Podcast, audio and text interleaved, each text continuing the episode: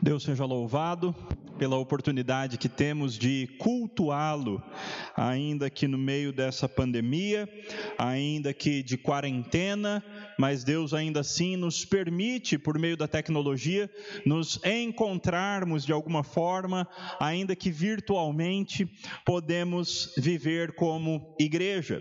E essa vida como igreja não acontece somente ah, aqui durante os cultos, mas também nas nossas interações semanais, por meio da lista de WhatsApp, por meio de um telefonema ou outro telefonema, por meio no das nossas orações uns pelos outros, e assim nós vamos aprendendo a ser igreja, mesmo enquanto estamos fisicamente distantes. Que o Senhor Deus nos ajude, que o Senhor Deus nos fortaleça e que o Senhor Deus faça passar essa pandemia rápido, para que em breve nós possamos todos nos unir fisicamente novamente, o que será uma grande bênção.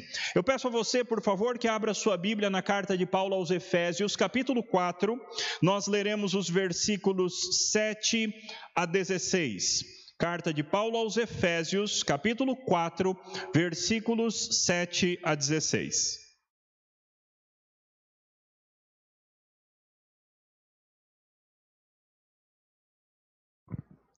Assim nos diz a palavra do nosso Deus. E a graça foi concedida a cada um de nós, segundo a proporção do dom de Cristo. Por isso diz: quando ele subiu às alturas, levou cativo o cativeiro e concedeu dons aos homens. Ora, que quer dizer subiu, senão que também havia descido até as regiões inferiores da terra? Aquele que desceu é também o mesmo que subiu acima de todos os céus, para encher todas as coisas. E ele mesmo concedeu uns para apóstolos, outros para profetas, outros para evangelistas e outros para pastores e mestres, com vista ao aperfeiçoamento dos santos para o desempenho do seu serviço, para a edificação do corpo de Cristo, até que todos cheguemos à unidade da fé e do pleno conhecimento do Filho de Deus, a perfeita varonilidade, à medida da estatura da plenitude de Cristo para que não mais sejamos como meninos, agitados de um lado para outro e levados ao redor por todo o vento de doutrina, pela artimanha dos homens, pela astúcia com que induzem ao erro. Mas, seguindo a verdade em amor, cresçamos em tudo naquele que é a cabeça Cristo, de quem todo o corpo bem ajustado e consolidado pelo auxílio de toda junta, segundo a justa cooperação de cada parte, efetua o seu próprio aumento para a edificação de si mesmo em amor. Vamos mais uma vez falar com o Senhor nosso Deus. Pai querido, Rei dos reis, Senhor dos senhores, não há outro Deus como o Senhor.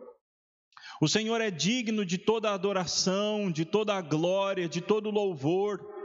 O Senhor, que é o grande criador de todas as coisas que existem e que é também, que é também o mantenedor de todas as coisas, porque com a palavra do teu poder tudo o Senhor sustenta. Então, Senhor, nós estamos reunidos, ainda que virtualmente, estamos reunidos para glorificar o Teu nome. Estamos reunidos porque o Senhor é digno de que nós te elogiemos, é digno de que nós falemos que o Senhor é maravilhoso, o Senhor é digno de que nós entoemos louvores ao Teu nome, o Senhor é digno de que nós nos debrucemos para estudar a Tua palavra santa, porque nós queremos fazer a Tua vontade, Senhor. Nós queremos viver de maneira a agradar o Senhor.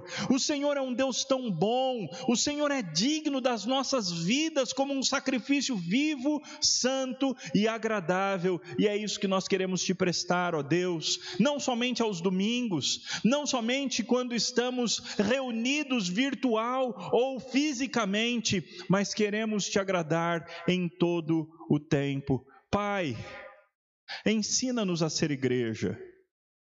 Senhor Deus, age no nosso coração e ensina-nos a ser igreja. Pedimos isso no nome precioso do Senhor Jesus Cristo. Amém. Queridos irmãos, estamos aí há alguns meses já nessa série sobre a carta de Paulo aos Efésios. A série tem como tema a seguinte pergunta: Como ser um sendo tão diferentes? Como nós, pessoas absolutamente distintas, diferentes, com histórias, personalidades, maneiras de pensar distintas, como nós conseguiremos alcançar esse desafio de nos transformarmos em um só. Esse é o grande desafio para nós como igreja. Jesus Cristo disse que quando nós aprendêssemos a verdadeiramente nos amar, então o mundo passaria a conhecer ao nosso Deus. Nós somos chamados a ser um. Como é que nós conseguimos fazer isto? Certamente não é fácil. Uma igreja que eu conheço, há algum tempo atrás, teve um desafio. Um irmão, de repente, mandou um vídeo que não era totalmente impróprio, mas não era o melhor vídeo para se mandar para a lista da igreja. Era um vídeo com uma piada. E aí então, um outro irmão, de repente, surgiu bravo e disse: essa pessoa tem que ser excluída da lista da igreja. E outros irmãos então já entraram e disseram: não, todos cometem erro. Outros irmãos já disseram: aquele que não tem pecado, atire a primeira pedra. Outros irmãos disseram uma coisa, outros disseram outra coisa, e cada um disse uma coisa. E de repente então algumas pessoas começaram a sair da lista da igreja. O irmão que enviou a, a, o vídeo saiu, depois saiu a filha deste irmão, depois, o irmão que havia dito que ele deveria sair da lista ameaçou também de sair. Outra pessoa saiu. E aí então nós tínhamos todo esse problema montado na lista da igreja no meio de uma pandemia. É difícil ser um. É difícil ser um porque nós somos diferentes. Uma pessoa tem uma tendência de ser mais radical, levar a lei, a regra mais a sério, e meus irmãos, isso não é ruim. Outra pessoa tem a tendência de ser mais, de levar mais graça, ou no sentido de perdoar mais, e meus irmãos, isso também não é ruim. A bênção da igreja é que ela é formada por esses dois tipos de gente. Porque aquele que tem a tendência de menosprezar ou de minimizar o erro, ele pode, se uma igreja fosse formada de pessoas assim, nós teríamos uma igreja que não é santa, nós teríamos uma igreja que tem tendência a se tornar suja. Mas por outro lado, se todos fossem a ferro e fogo e levassem a lei até as suas últimas consequências, então não sobraria ninguém na igreja, seríamos uma igreja farisaica e legalista. De tal forma, meus irmãos, que a beleza da igreja é que nós somos diferentes. A beleza da igreja se faz no fato de que as nossas diferenças somadas, elas produzem unidade. As nossas diferenças nas mãos do Santo Espírito de Deus produzem verdadeira unidade. Paulo nessa carta e fala a respeito desse grande assunto. A carta inteira trabalha com essa ideia da unidade, com essa ideia de como nós seremos igreja. Os efésios estavam divididos.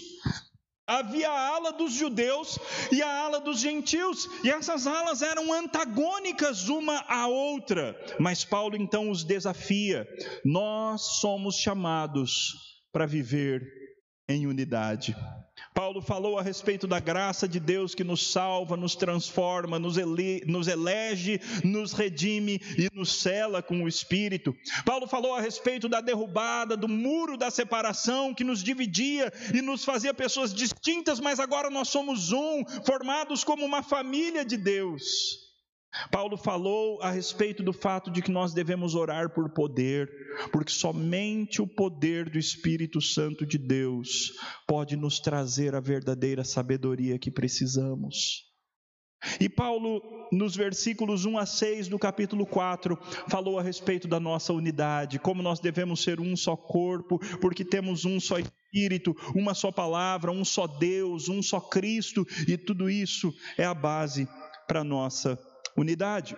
Mas agora, a partir do versículo 4, Paulo começa a falar mais a respeito, de maneira mais prática, sobre o modus operandi da igreja. Como é que a igreja deve funcionar na prática? Se nós devemos ser um, como é que isso funciona na prática. Então, nessa noite, nós veremos a respeito dos dons espirituais, que é o grande assunto de Paulo aqui nesses versículos que foram lidos, capítulo 4, versículos 7 a 16. Nós veremos quatro aspectos a respeito dos dons. Primeiro, a necessidade dos dons espirituais, o porquê nós precisamos de dons. Segundo, a fonte dos dons espirituais, quem é que nos dá esses dons. Terceiro, os dons ligados à palavra. Paulo foca foca de maneira mais específica nesse texto nos dons ligados à palavra. E em quarto e último lugar, nós veremos o objetivo dos dons. Então, a necessidade, a fonte, os dons ligados à palavra e os objetivos dos dons espirituais. Quanto à necessidade, meus irmãos, nós vemos essa necessidade espalhada pelo texto inteiro. Essa necessidade não aparece em um lugar específico do texto, mas Paulo dá diversas dicas a respeito do porquê nós precisamos de dons espirituais. Por exemplo, quando ele cita o salmo, ele diz que quando ele subiu às alturas, Jesus Cristo levou o cativo o cativeiro. Meus irmãos, nós precisamos de dons, porque existem pessoas ainda cativas. Nós precisamos de dons porque nós já fomos cativos. Nós estivemos entre esses mortos operados pelo mundo, pela carne e pelo diabo.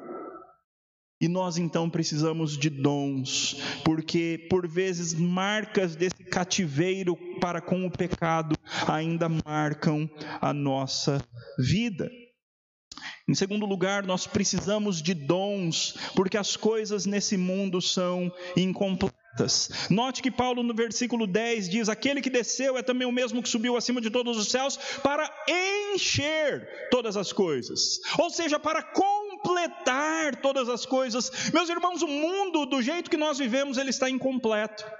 O mundo não está no seu estágio que deveria estar. O mundo não é do jeito que Deus fez o mundo para ser. Então Jesus Cristo é aquele que age de tal forma a preencher, a completar todas as coisas, e ele está fazendo essa obra por meio da igreja.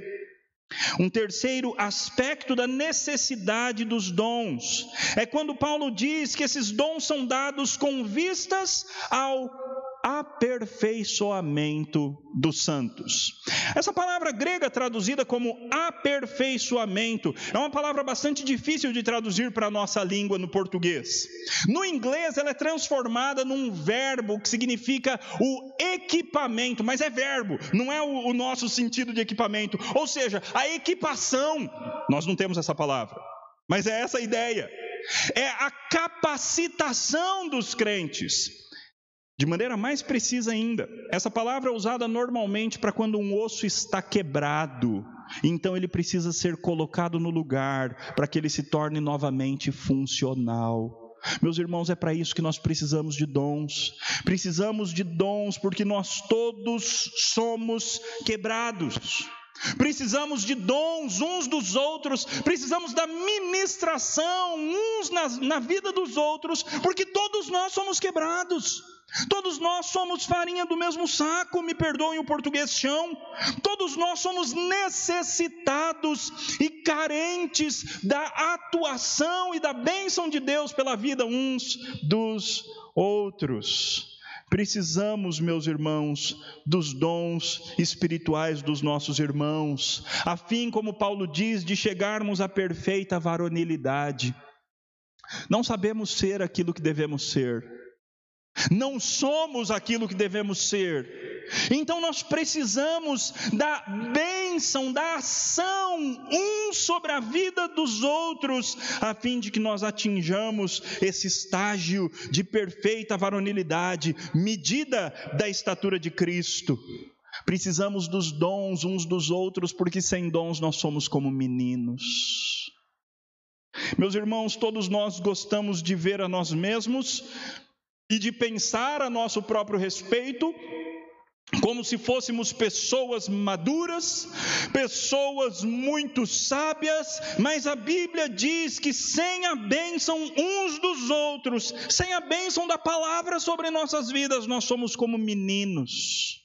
Meninos soltos no meio das ondas bravias do mar, meninos que são jogados de um lado para o outro, meninos que são levados para qualquer ideia que pareça ser boa, qualquer vento de doutrina. E nós não estamos cercados só por meninos, mas aí no mundo existem homens, homens maus, Homens que têm aquilo que Paulo chama de artimanha, astúcia, e que tentam nos seduzir aos seus erros e nós somos como meninos naturalmente. Mas pela ministração da palavra, meus irmãos, é possível deixarmos de ser como meninos e nos tornarmos verdadeiramente homens, adultos, homens de Deus, pessoas maduras nas mãos de Deus.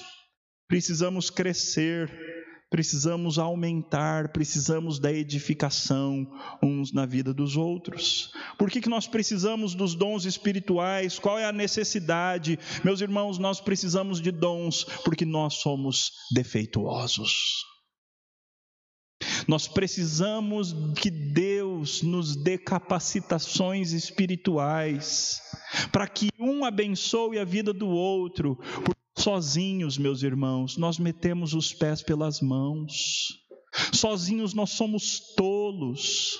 Sem a palavra, nós somos pessoas que não sabem, não entendem, não sabem o tempo nem o modo, são caracterizadas por tolice, por simplicidade, em vez de sabedoria. Meus irmãos, quem nós somos naturalmente? Nós somos crianças no mau sentido da expressão, tolos, faltos de sabedoria, e é a palavra, é a palavra de Deus quem nos equipa, quem nos conserta, somente a palavra. É por isso que nós precisamos de dons, precisamos de dons porque somos espiritualmente doentes.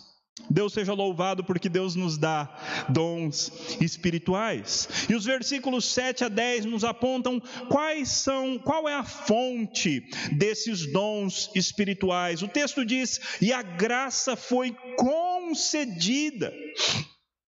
É claro, se é graça, é claro que ela vai ser dada.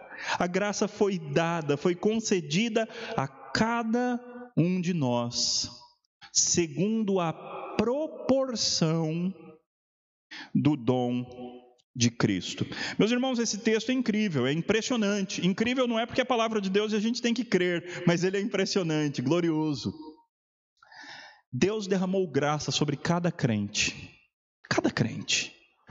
Cada crente recebeu uma graça especial de Deus, e Deus não dá graça com miséria. Deus derramou essa graça segundo a proporção do dom de Cristo. Meus irmãos, qual é a proporção do dom de Cristo? É enorme, é infinita. E assim Deus deu graça a cada um de nós. Aí então, Paulo explica como é que isso aconteceu e ele cita um dos salmos para explicar como é que foi, o Salmo 68. Por isso diz: Quando ele subiu às alturas, levou o cativo o cativeiro e concedeu dons aos homens. Qual é a fonte dos dons, meus irmãos? O Senhor Jesus Cristo.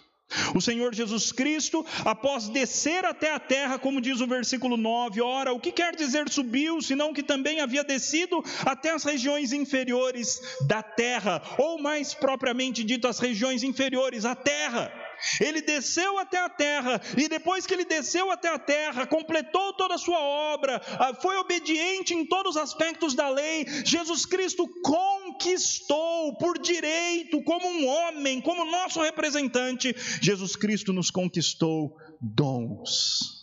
Então ele subiu às alturas, levando cativo o cativeiro, o cativeiro que prendia os homens. Jesus inverteu todas as coisas e ele prendeu o cativeiro. E ele então subiu aos céus, e uma vez lá nos céus, ele concedeu dons aos homens.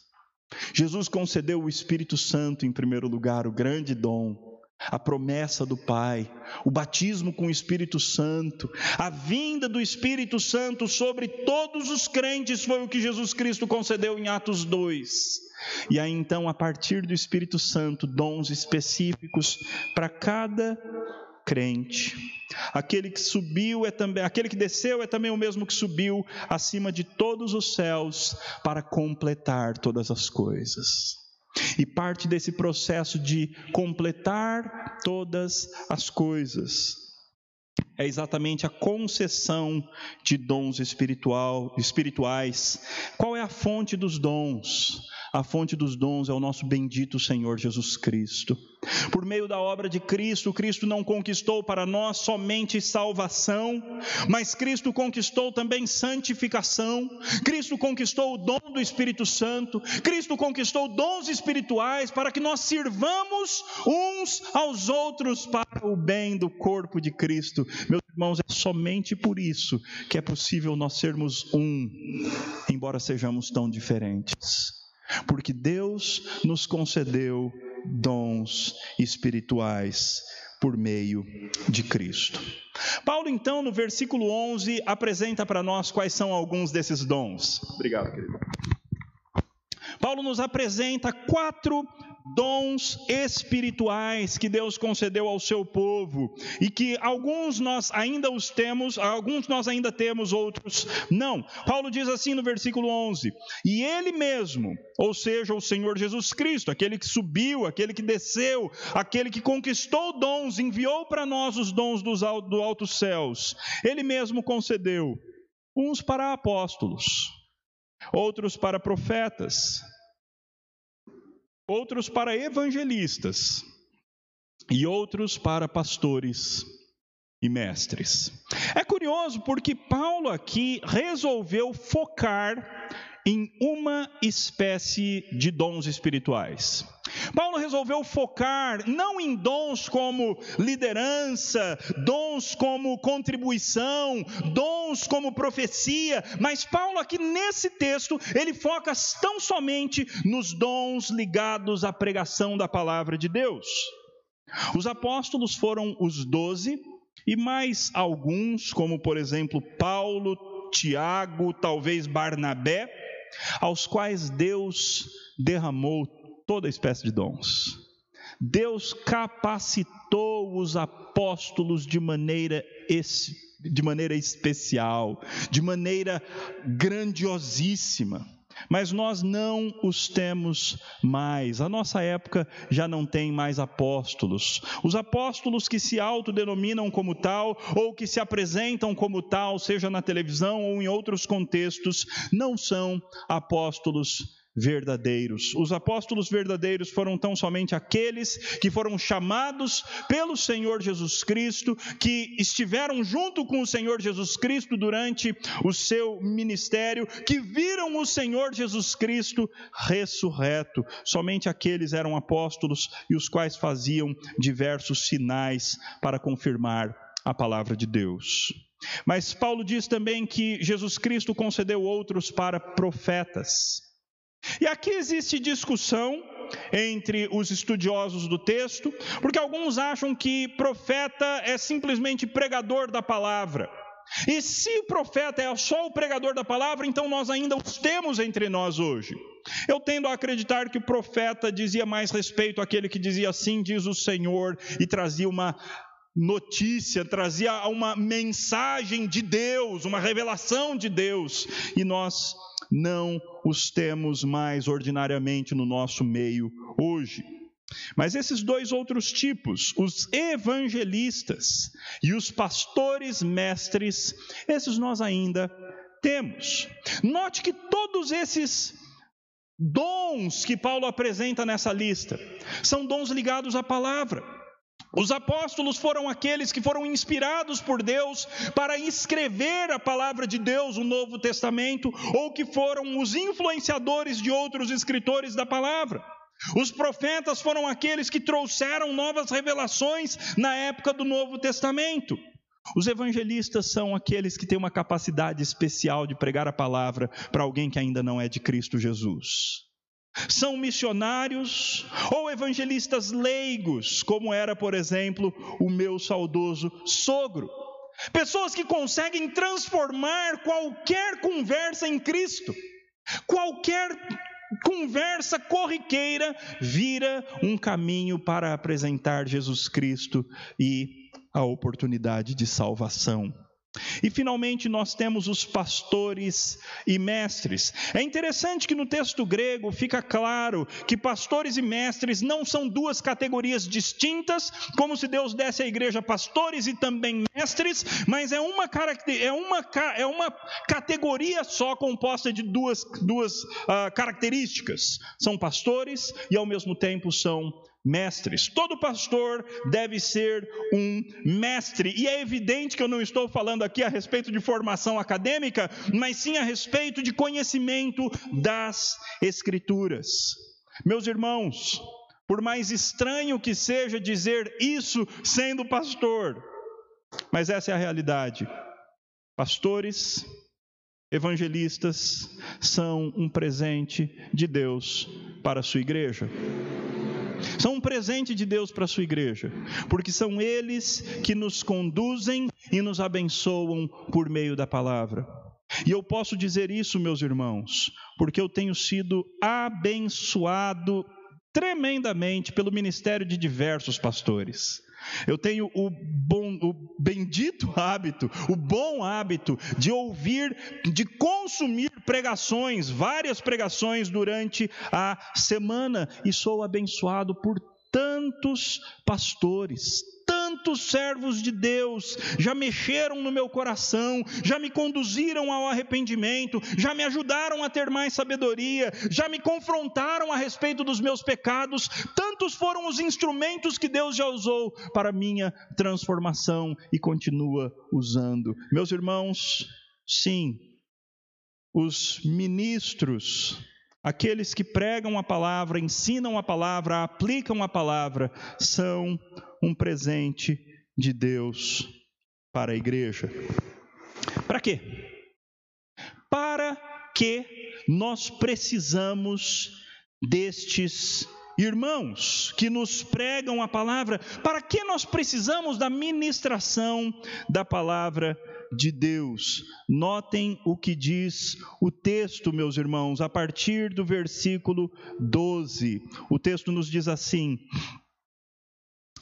ah, com vistas, ou seja, com o objetivo do aperfeiçoamento dos santos. Como eu já disse, essa palavra aperfeiçoamento diz respeito a um osso que estava quebrado e esse osso então é colocado no lugar certo e ele então é atado para que aquele osso se cure, se torne forte novamente e, e se torne útil de novo para o nosso corpo. Meus irmãos, nós somos quebrados, e é a palavra quem nos torna completos de novo.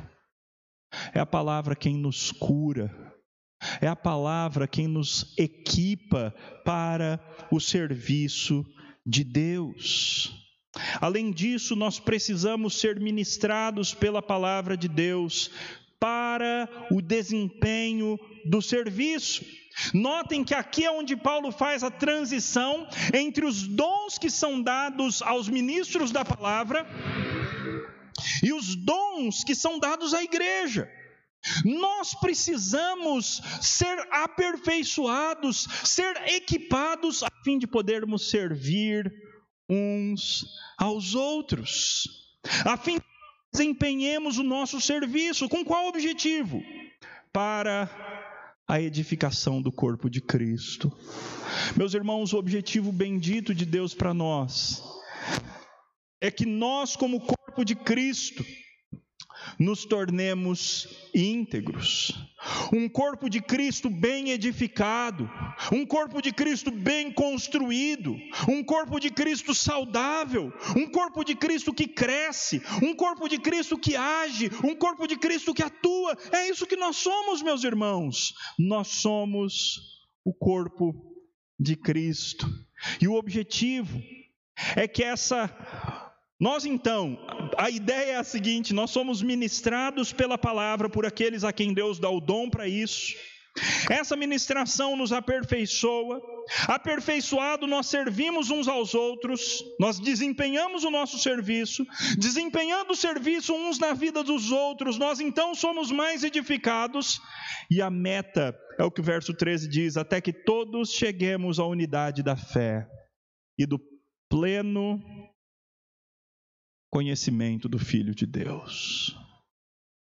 Meus irmãos, nós nunca podemos ficar satisfeitos com o estágio no qual nós estamos na vida cristã. Nunca. Não tem como.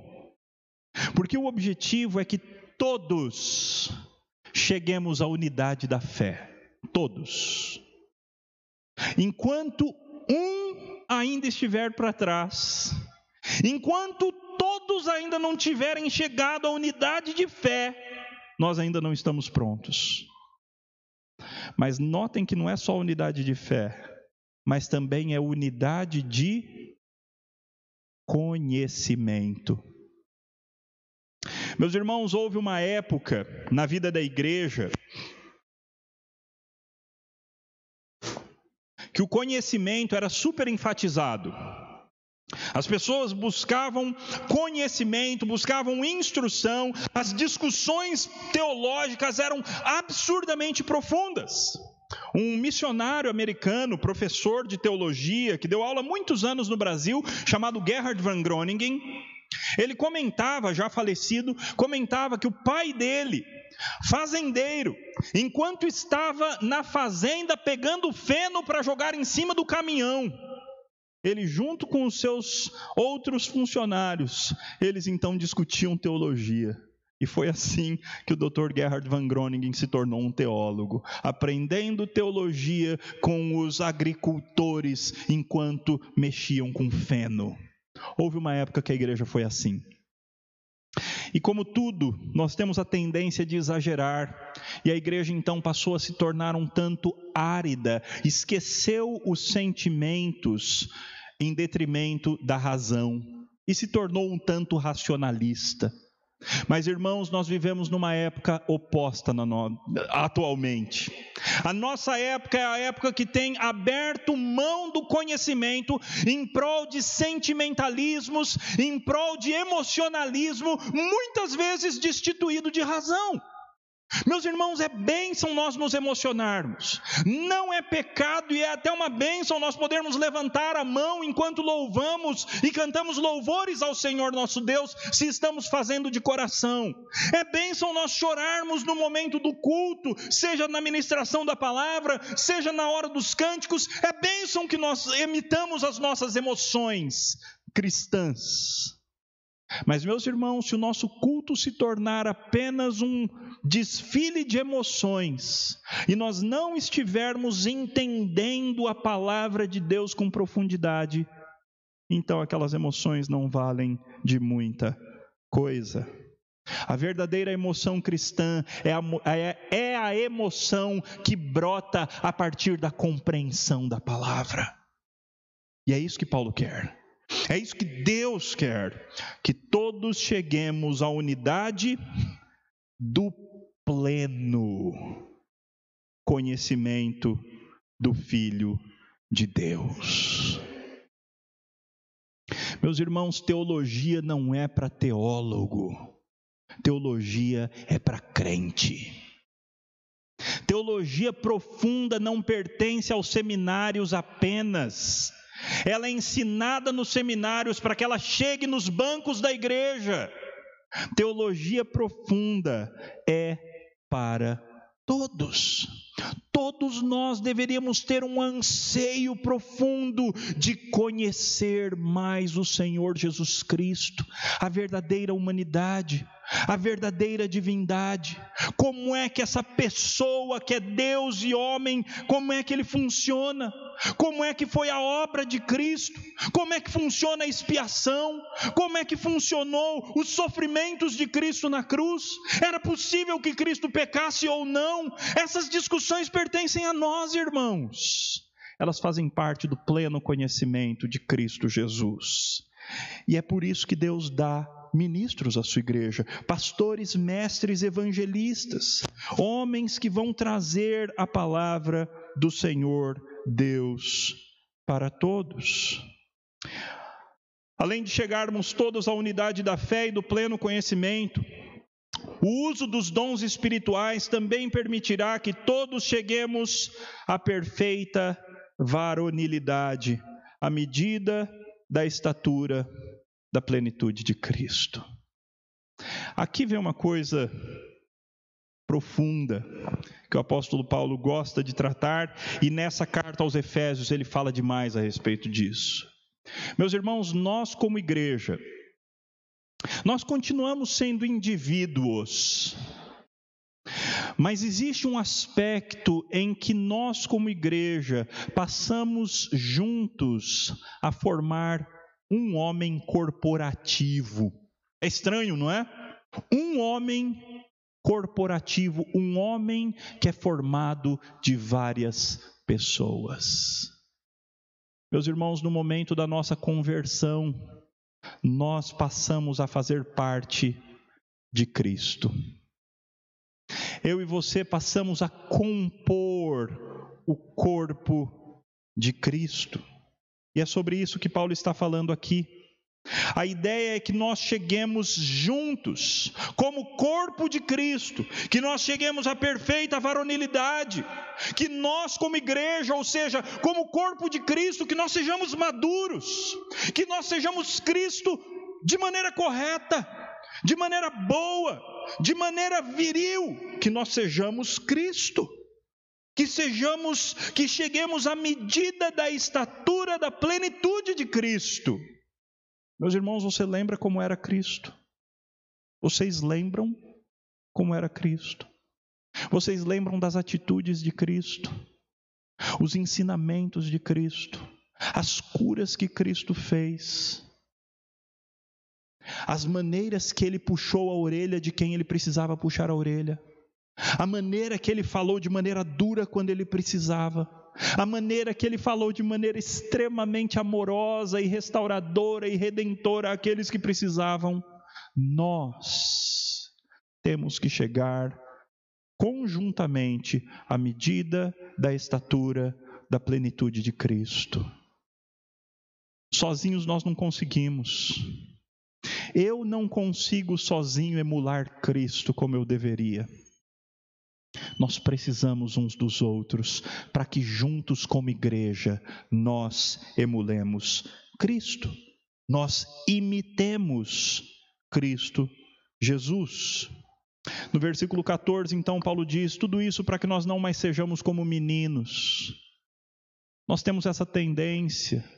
Existem ideias más no mundo artimanhas, astúcia, homens astutos, homens com sofismas, homens que querem nos enganar ao engano. Eles vêm com seduções, palavras que parecem ter sentido, mas que na verdade querem nos levar para longe de Cristo, querem nos induzir ao erro. E é para isso que nós precisamos da ministração da palavra, e a palavra então fortaleça cada um, e cada um então fortaleça o outro. A palavra é pregada para todos, todos então começam a ministrar na vida uns dos outros, cada um por meio do seu dom espiritual específico. E aí então, queridos, seguindo a verdade em amor, nós poderemos crescer em tudo naquele que é a cabeça, Cristo. Notem como o texto todo tem essa ideia do homem corporativo por trás dele. Nós, como Cristo. Esse é o objetivo. Que nós vivamos Cristo na terra. Que juntos nós façamos o que Cristo faria. Não é bem como dizia aquele antigo livro famoso, em seus passos, o que faria Jesus. Mas a ideia é em nossos passos como igreja. O que, que nós faz, devemos fazer a fim de sermos mais parecidos com Jesus? Esse texto no versículo 15 é interessante, porque a maioria das traduções em inglês dizem falando a verdade em amor. A nossa tradução em português, a Ara pelo menos, diz seguindo a verdade em amor. No texto grego, o que nós temos é literalmente verdadeando em amor. É um verbo. Verdadeando em amor. Ou seja, implica em falar a verdade. Mas é mais do que isso. É viver a verdade. É praticar a verdade. É ser, num certo sentido, de maneira prática e corpórea, ser a verdade em amor. Meus irmãos, como é difícil, como é difícil verdadear em amor. Porque quando nós temos a verdade ao nosso lado, normalmente nós achamos que nós podemos pisar cabeças. Eu estou do lado da verdade, então eu tenho o direito de pisar cabeças. Não verdadeando em amor. Nós devemos praticar a verdade, mas fazê-lo num contexto de amor, uns cuidando dos outros, e assim, juntos, cresceremos em tudo naquele que é a cabeça, Cristo, de quem todo o corpo bem ajustado e consolidado pelo auxílio de toda ou de cada junta segundo a justa cooperação de cada parte. Notem a oscilação entre individualidade, cada junta, cada parte, mas também a o corpo, a corporeidade, cada junta e cada parte cooperando para o bem do corpo. Meus irmãos, isso é ser igreja. É entender que se você é uma parte, você deve cooperar para o bem do corpo. Se você é uma junta, e alguns são junta, Alguns têm uma facilidade enorme de juntar aqueles que estavam separados. Alguns têm uma facilidade enorme de serem pacificadores. A ideia é que cada junta, cada parte, coopere para o bem do corpo. Não se enganem, efetua o seu próprio aumento para a edificação de si mesmo em amor, não está falando de você. Está falando do corpo. Esse si mesmo é o corpo de Cristo. Então nós, nós, meus irmãos, na igreja, nós temos que olhar uns para os outros como um corpo. Isso não é só uma metáfora. Isso vai muito além de apenas uma ilustração que Jesus Cristo resolveu usar, ou que Paulo resolveu usar para ilustrar a igreja. Nós, de fato, somos o corpo de Cristo. A maneira pela qual Cristo se faz presente no mundo hoje é através da nossa unidade como igreja. Então, faça a sua parte. O que, que nós vimos então aqui? Nós vimos primeiro que a igreja tem uma necessidade extrema de, da, da palavra. Nós precisamos da palavra porque em nós falta, nós somos quebrados, nós somos tendentes a infantilidades, nós somos tendentes ao mal, ao pecado, a sermos facilmente enganados e precisamos então da ministração uns dos outros. Essa ministração ela vem em primeiro lugar por meio do ministério da palavra. Vem em primeiro lugar por meio do ministério da palavra. A palavra ensinada vai então fortalecer a cada um. E cada um, então, fortalecido pelo ministério da palavra, vai usar os seus dons, as suas capacidades, seja como junta, seja como membro, para cooperação do corpo todo, para que o corpo se torne firme, bom, ativo, saudável para a glória de Deus. Como nós conseguiremos ser um se, tam, se somos tão diferentes? Conseguiremos porque Cristo é quem possibilita essa realidade.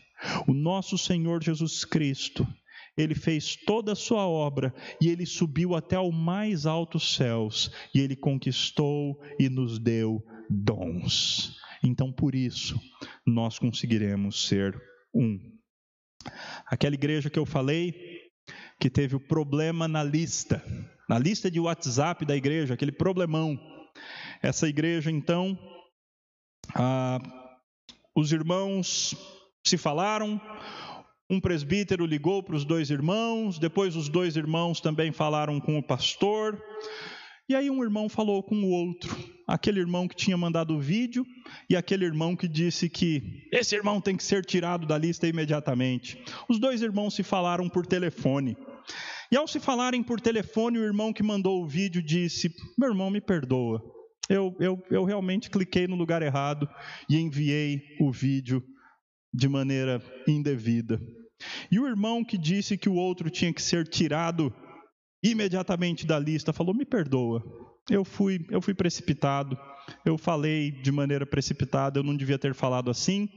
O irmão que tinha saído da lista voltou para a lista, o irmão que ainda não tinha saído desistiu de sair e mandou uma mensagem para a lista, pedindo perdão, não somente ao irmão, mas também a toda a lista. Como ser um se somos tão diferentes? Meus irmãos, vai necessitar a atuação de todos. Vai necessitar do cuidado uns para com os outros. Vai necessitar que nós liguemos uns para os outros. Vai necessitar que nós tenhamos paciência uns com os outros, que nós entendamos as nossas diferenças e passemos a usá-las para o bem do corpo. E assim, meus irmãos, aquele problema que poderia ter se tornado um grande problema, se tornou uma oportunidade da igreja mostrar unidade e maturidade em Cristo Jesus. Que nós sejamos assim e continuemos sendo cada vez mais assim, para a glória do nosso Deus.